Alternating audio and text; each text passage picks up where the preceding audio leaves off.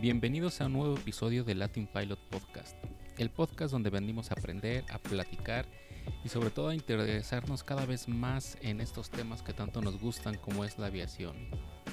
Y pues como cada episodio, saludo con mucho gusto a la tripulación de Latin Pilot. Jaime, ¿cómo estás? Muy bien, un poco naranja como ven en la cámara, pero Es el Todo bien. bronceado, es el bronceado, Sí. seguro. Estás- fuiste a la lámpara de calor ahí. sí, para verse bien, Está para verse bien. ¿Y tú, Nico, cómo estás? Muy bien, Lalo, también, gracias a Dios. Muy Con nuevo corte de cabello y todo. Nos hace falta el pianista, pero bueno. No, le dije que Ya. se aguantara tantito. Ya, ya veremos cómo, cómo le compensamos esa música. Es para el Sí, no, cierre, si ¿no? tú eres el, si eres el pianista y escuchas este podcast, mejor Muchas ya deja de tocar. Está bien. Bueno, pues ¿de qué vamos a hablar hoy? ¿De qué creen que vayamos a hablar el día de hoy? Yo diría de un avión que estaba adelantado a su tiempo, pero fue un una catástrofe comercial. Una catástrofe comercial como a muchos les ha pasado, ¿no? Sí, es un ejemplo de varios. Sí, cuando Pues metes mucha innovación, ¿no? Luego pasa. Cuando te arriesgas, ¿no? A veces es, es bueno arriesgarse, pero hay veces que estos riesgos, pues cuando ya hablamos de dinero, es cuando vienen los problemas, ¿no? O, o, o- o, ajá, o- o creo que también la época, no sé si sea mala suerte o no, que, que justo sales, o bueno, sale un avión en esa época y, y las circunstancias cambian de un día para otro casi casi y te vuelves obsoleto. Exacto, ¿no? Pero bueno, ¿de qué avión estamos hablando? E incluso a lo mejor tal vez eh, en algunos casos muchas personas no han escuchado de este avión porque no fue tan popular como otros. Pero es el famoso Lockheed L1011 Tristar. Sale un avión fabricado por ni nada más ni nada menos que la famosa Lockheed Martin. Que normalmente pues Lockheed Martin cuando escuchamos eso, ¿qué, ¿a qué nos viene a la mente? Blackbird. El Aviones militares, ¿no? Aviones militares, naves espaciales, porque de hecho han estado trabajando mucho en naves espaciales. Pero en aviones comerciales, A mí sí me viene mucho a la mente el, el Electra. el Electra, ¿no? Fue de los grandes aviones que se vendieron mucho.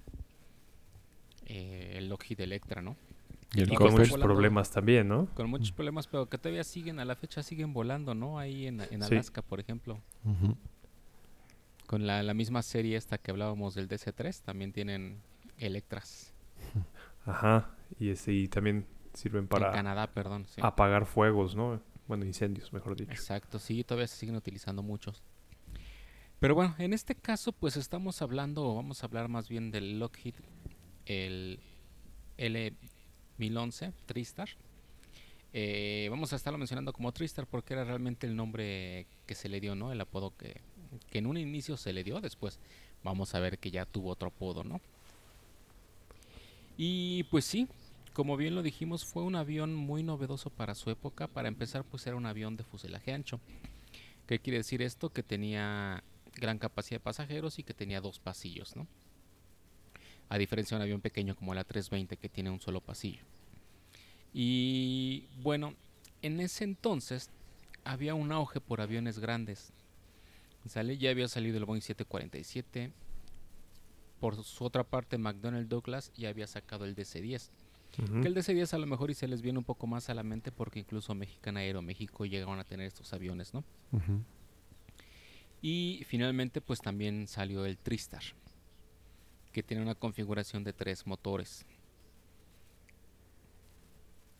Este avión viene desde la década de 1960 cuando pues empezaron a trabajar en el que iba a ser su primer avión a reacción, ¿vale? Con motor jet.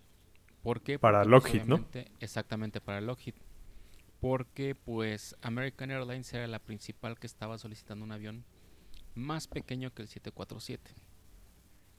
Pero lo necesitaban más grande que lo que ya existía en ese entonces, que era el 737, por ejemplo. Entonces, pues, ¿qué pasó? Empezaron a diseñar el avión y ¿les fue fácil o tuvieron algunos problemas? De la parte de motores sí tuvieron problemas con. Rolls Royce. Sí. Eh, la selección de los motores no fue... Creo que no había muchas opciones en el mercado y creo que desarrollar un motor les iba a, tomar mucho tiempo y eso iba a retrasar las entregas. Por ahí Rolls Royce tuvo problemas de... Creo que estuvo en bancarrota.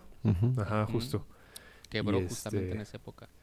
Sí, creo que el motor que originalmente se le iba, se le iba a colocar al TriStar no era de lo mejor. En cuanto a eficiencia.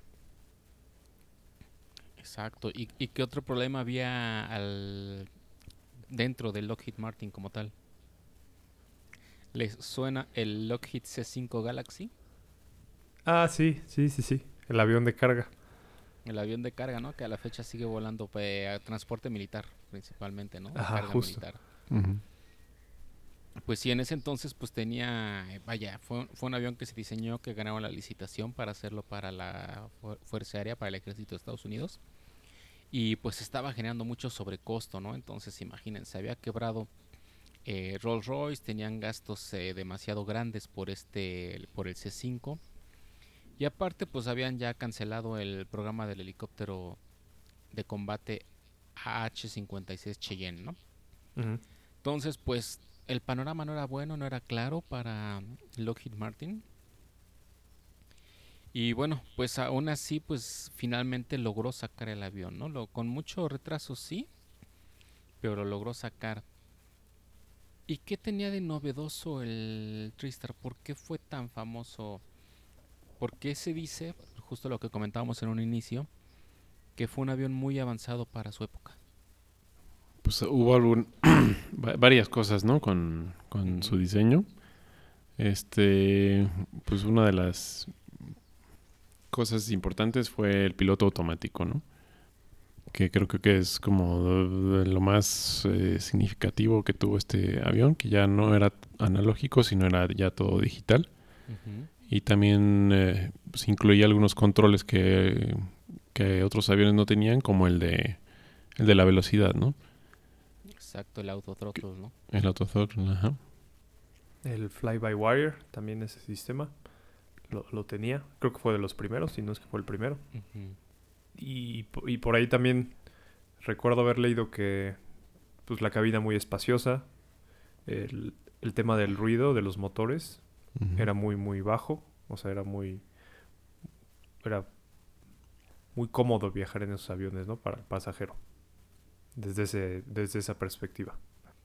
Lo que me gustaba más de este avión que del DC-10 era el, el ducto NS, ¿no? Para el tercer, para el motor de 2. En ese. Ajá. Exacto, parecía un poquito al del Boeing 727, ¿no? Ajá. Sí, justo. Porque en sí los tres motores estaban justo en línea, En alineados. línea. Ujú. Sí, y, sí, como, bien lo dicen, pues era muy espacioso, ¿no? Era, era bastante cómodo el avión. Y dentro de otras novedades que tenía, pues era que las puertas no se abrían hacia afuera como en los aviones normales, ¿sale? Sino que estos como entraban, se metían un poco hacia el avión y se corrían hacia arriba. Entonces, pues esto facilitaba mucho eh, abrir las puertas y que no te estorbara la puerta cuando estaba abierta, ¿no? Porque estaba realmente escondida. ¿Qué otra cosa? Normalmente, ¿cuántos sistemas hidráulicos tienen los aviones por lo general? Hoy en día 3 puede ser. Tres, ¿no? Normalmente, por, por redundancia, para que si te falla uno, pues tienes el otro, y si te falla ese otro, pues tienes el de emergencia, ¿no? Sí. Eh, en este caso, el TriStar tenía cuatro sistemas hidráulicos, ¿no? Y decían, bueno, ¿para qué tanto? Pues bueno, final, para bien o para mal, pues hubo una ocasión en el que un TriStar de E- Eastern Airlines sufrió un percance que hizo que perdiera tres de los cuatro sistemas hidráulicos. Entonces, en un avión cualquiera, esto ya hubiera sido que el avión, pues obvi- obviamente ya no era controlable, ¿no? Sí. ibas a perder todos los controles de vuelo, etcétera, pero pues gracias a que tenías a que el avión tenía cuatro líneas hidráulicas, pues se pudo controlar, ¿no? Pudo aterrizar. Y sí, y digo esto entre otras cosas, además de que pues obviamente como los motores eran muy eficientes, pues también el consumo de combustible era era bajo y pues lo que han comentado los pilotos que tuvieron la oportunidad de volar este avión es que era un avión muy sencillo de volar, muy cómodo, muy responsivo. eh, les gustaba volarlo, vaya. Por ahí también leí un comentario que, que era un avión que no volaba por los pilotos, sino que hacía que volarlos fuera muy sencillo. O sea, la diferencia es que sí seguía haciendo... eh, o sea, sí seguías piloteando el avión, simplemente te lo hacía más sencillo. No es que volara casi por ti, ¿no? Y, y también ese tema de que podía aterrizar y despegar sin tocar los controles, también tenía esa opción, justo. El Autoland, ¿no? El famoso. Autoland, que, sí. que ya después se hizo muy, muy popular con Airbus principalmente. Pero pues ya desde estas épocas, ¿no? Desde el 68 que entró en servicio, ya estaban utilizándose estas tecnologías, ¿no? Sí. Y bueno, finalmente, eh, pues Lockheed logró fabricar 250 aviones. Y pues a, parecer, a pesar de que se escucharía que fueron muchos aviones, pues realmente fueron muy pocos, ¿no? No, no se alcanzó el éxito que se esperaba. Ujú. 250 aviones solamente, pues no, no alcanzó a cubrir realmente los costos de desarrollo, etcétera. Por lo tanto, pues se consideró como un fracaso comercial. Eh, algo similar a lo que le pasó a la 380, pero bueno, en Mm. este caso, pues fue por ya lo- todo lo que hemos estado hablando, ¿no? Platicando. Eh, obviamente, como les dije en un inicio, ¿no? Es muy probable que identifiquen más el DC-10 porque pues sí el DC-10 fue un avión más popular todavía, ¿no? Y a pesar de que pues no metió todas estas eh, cosas tan innovadoras como el TriStar, pues sí fue un avión que se vendió mucho y que a la fecha todavía siguen volando algunos, principalmente en el negocio de la carga. Entonces, bueno, a raíz de que las ventas no se dieron de la forma que ellos estaban esperando, pues finalmente en 1981 se decidió eh, pues dejar de vender el TriStar y pues simplemente terminar los que quedaban pendientes, ¿no?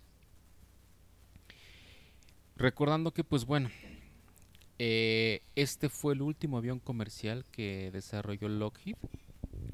A raíz de eso, Lockheed decidió retirarse de la aviación comercial. Dijo, este no es mi negocio, yo mejor me dedico a, la aviación militar, a al espacio, que realmente hoy en día es una de las empresas más fuertes que existen, con muchos contratos militares para Estados Unidos principalmente.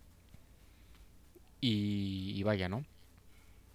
Eh, pues ahí fue donde encontró su nicho de mercado y simplemente pues la aviación comercial dijo se las dejo a pues en ese entonces lo que era Airbus, lo que era McDonnell Douglas y lo que era Boeing, ¿no? Que pues bueno, finalmente como creo que ya lo comentamos alguna vez, pues Boeing acabó comprando McDonnell Douglas y pues nos quedamos con dos grandes fabricantes, ¿no? Principalmente, ¿no? Lo que es Airbus y Boeing. Eh, no sé si alguna vez llegaron a volar en un TriStar. No, yo, Mm, yo no. so- Somos jóvenes.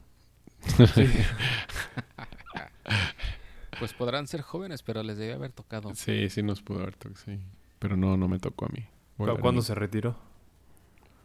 ¿Cuándo se retiró el Ah. avión? Bueno, en el 84 fue cuando ya se dejó de producir. Dejó de producir, ¿no? Ajá, pero retirar el avión, pues yo 20 recuerdo. años Ajá, o más. Se llegó a los 2000, ¿no? sí. El, yo me acuerdo una aerolínea que lo tenía mucho, pues era el este Delta. Delta, sí. Delta Airlines lo utilizó mucho, de hecho sí una vez me tocó volar en uno de Delta Mm. y sí era un avión muy Un- grande. ¿En Lockheed? Sí, exacto. Ah, ok. Mm, Y sí era un avión muy espacioso por dentro. Me acuerdo que fue, fue el primer avión al que me subí que era así de doble pasillo.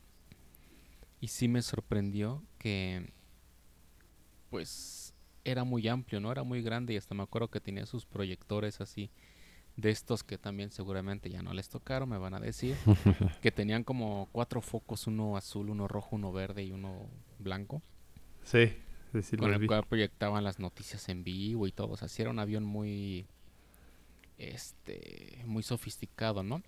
Ah, y también algo que no comentamos es que era de los primeros aviones que los Galis, donde se prepara la comida y todo eso, estaban a un nivel diferente, estaban en la planta baja del avión. Había un elevador, Mm. sí, cierto. Exacto. Tiene un elevador y de ahí subían. Y, y bueno, preguntaban cuándo lo retiró, pues fue en 1999 justamente. ya Entonces, sí. habían nacido, ya, ya. Sí, no, ya. de haberse acordado Ya. algo. Sale, pero sí, digo, son de las aerolíneas que recuerdo que lo tuvieron, que era Delta. Y pues sí era un avión muy curioso, ¿no? Ya verán la foto, pero sí estaba... Era o te gusta o lo odias, porque su diseño era un poco... Un poco curioso, un poco simpático. Como la nariz un poquito como achatada, no sé. Estaba... Sí. Ajá, sí. Pero bueno, pues así fue la historia del famoso Lockheed 1011 TriStar o Whisper Liner por silencioso. Y vaya, no sé si tengan algún otro comentario, alguna otra anécdota de del este gran avión, De mi parte, creo que no. ¿no? En DC-10 Yo- llegaron a volar. Tampoco. Posiblemente sí. Sí. Pero sí, pero no, no me acuerdo. Por ahí debo de tener unas fotos. O no me acuerdo si fue un 727 de mexicana o un DC-10. Ah, no, pues Ah. están igualitos, ¿eh? No te preocupes, Nico. Casi ni se nota la diferencia. Sí, ¿no? eh? lado a lado ni se nota. El tamaño es el mismo. Estaba muy Sí, no, chiquito. está bien. Cada quien. Y, y hablando del... de- regresando un poco al 1010, 1000 1011 eh, del TriStar. Creo que también por ahí en esas épocas llegó el A300 con dos motores, más eficiente. Y el nicho de mercado para los que tenían tres motores ya estaba muy saturado entre el DS10 y el L1011, ¿no? El TriStar. Creo que también eso contribuyó mucho a, la bancarrota. Y, y- y hablando un poco de también que era un estaba adelantado a su tiempo. El tema, como mencionaste, ¿no? De las puertas que se abrían para adelante. El DS10 tuvo muchos problemas con, creo que ex- explosiones eh, debido a problemas de, de, de la estructura que podía contener la, la presurización. Eh, creo que en las puertas y pues ese diseño que tenía el Lockheed, el TriStar, pues eh, evitaba que, que las puertas sufrieran ese tipo de, de- de descompresión explosiva. Estaba muy adelantado a su tiempo. Y a mí como me gustan mucho los, los aviones de tres motores, no sé por qué el 727 es mi favorito, el DC-10, el MD-11 y ahorita el L... El TriStar ya lo había estado como viendo desde antes y pues, sí me gusta mucho. Y no se me hace el más bonito, pero sí, sí me gusta mucho. Sí, estaba, estaba curioso el avión, pero pues sí, la- lástima ahora sí que no fue, no logró pues el éxito, ¿no? Que se esperaba porque sí era un gran avance. Y digo, no es como que se haya perdido porque pues hoy en día muchos de los aviones tomaron esas tecnologías, ¿no? Ajá, justo. Sí, Y exacto. ya pues, vaya, pensamos que son tecnologías recientes, pero pues son de hace ya, pues qué, 40 años. 50 años, Ah, no, sí, 50. de los 60s, Ujú. 60 años. Sí, 60. prácticamente hace 60 años ya. Bueno, pues como siempre les agradecemos mucho que nos hayan acompañado a este episodio. Ya saben, mándenos sus sugerencias, comentarios, qué quieren escuchar, de qué quieren que platiquemos. Y con gusto aquí los, les, los revisamos y, y organizamos los episodios. Por cierto, ahí tenemos un par de sugerencias, ¿no? Que ya las estamos considerando para los siguientes episodios. Sí, ya están ahí en la lista de espera. Sí. Formados, formados para poderlos grabar. De YouTube, ¿no? También, ajá. Sí, sí. Todos los comentarios, ya sea en YouTube, en Facebook, Instagram, todos los estamos revisando y eh, los anotamos para precisamente platicar de eso más adelante. Pues bueno, como cada episodio entonces nos despedimos Jaime. Nico. y Lalo y nos escuchamos en el próximo episodio de Latin Pilot Podcast. No se lo pierdan. Nos vemos. Nos vemos. Nos vemos la siguiente.